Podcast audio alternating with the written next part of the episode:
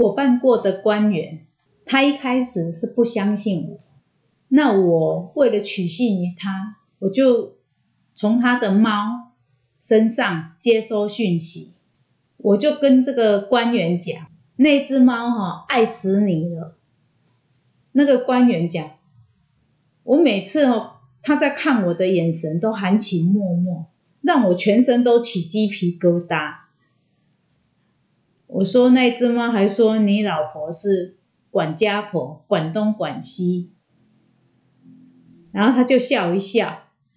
然后我说你儿子啊，他说大儿子，他说他不鸟我，我不鸟他。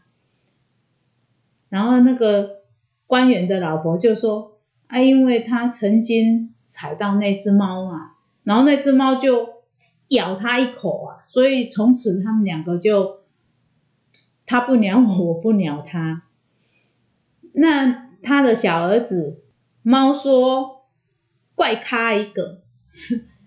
这个时候，那个官员的老婆就急着澄清，他说：“我儿子是建中毕业，很优秀呢，然后又考上台大。”然后那个官员就说：“啊，明明是怪咖一个，还在那边辩解。”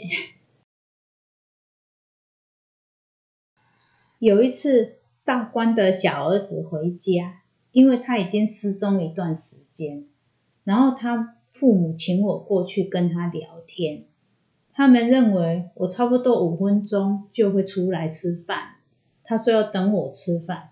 结果我进去的时候，他的小儿子躺在床上闭着眼睛，根本不理我。那我站在他的床边，我就读他的心，开始把他心里的事写下来。当他看到我给他的纸张写着。我对人生没希望，我只向往爱情。他就跳起来了。他那时候说：“是不是我妈妈跟你讲？”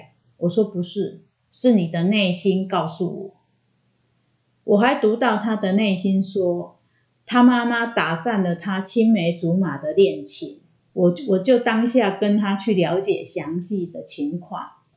结果他跟跟我越聊越有兴致，还。将他的同事的名字写给我看，希望我分析他们的个性给他知道。结果分析完之后，他好像很满意，又写出了目前几个交往的女生，他要看看这两三个女生到底谁是他的真命天女。就这样，我跟他聊一聊，我我看到他是。